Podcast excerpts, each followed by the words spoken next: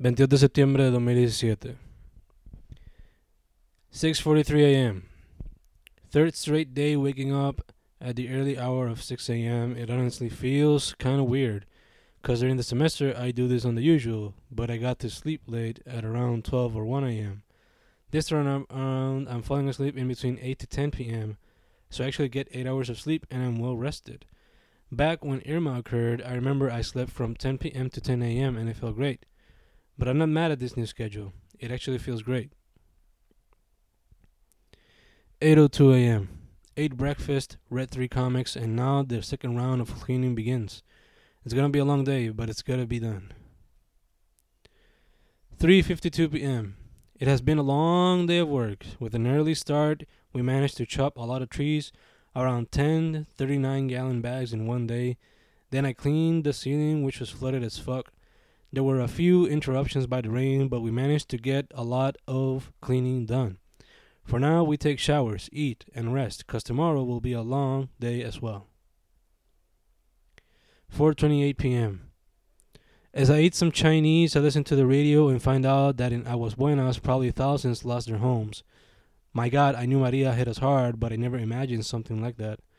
Thousands losing their homes and a town's main buildings lost as well. This is truly terrible. I said it before and I'll say it again.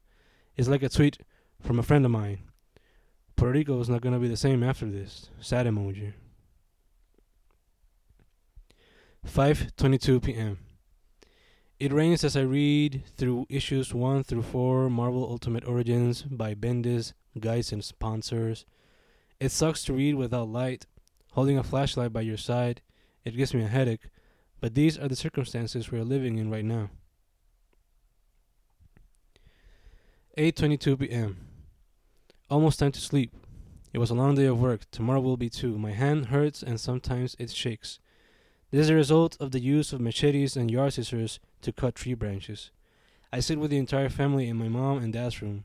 We make jokes, tell stories, think of what to do tomorrow, what are the essentials that need to be net. We speculate and think about the damage suffered by the rest of the island. Alrededor de mil refugiados is heard on the radio, and this is in Ponce alone. Carlos told us the school directs had around 300 people during the course of the storm. Yesterday, when he visited, there were around 100. Hopefully, Ponce's people can start going to their homes because apparently they were prepared for only two more days. Apparently, the government is working alongside the U.S. and Canada to bring everything back to normal.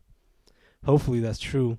But then again, Puerto Rico's political leaders can be sometimes unreliable, so I'll believe it when I see it. But for now, I won't worry about that.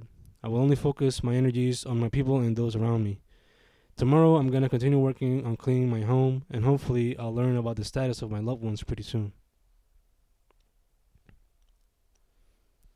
8:34 p.m.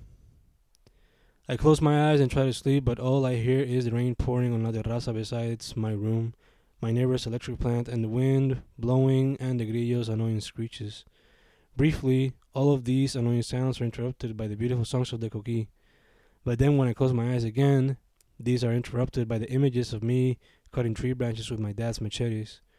It kind of goes to show that no matter what, work goes with you to bed, even if you don't want it.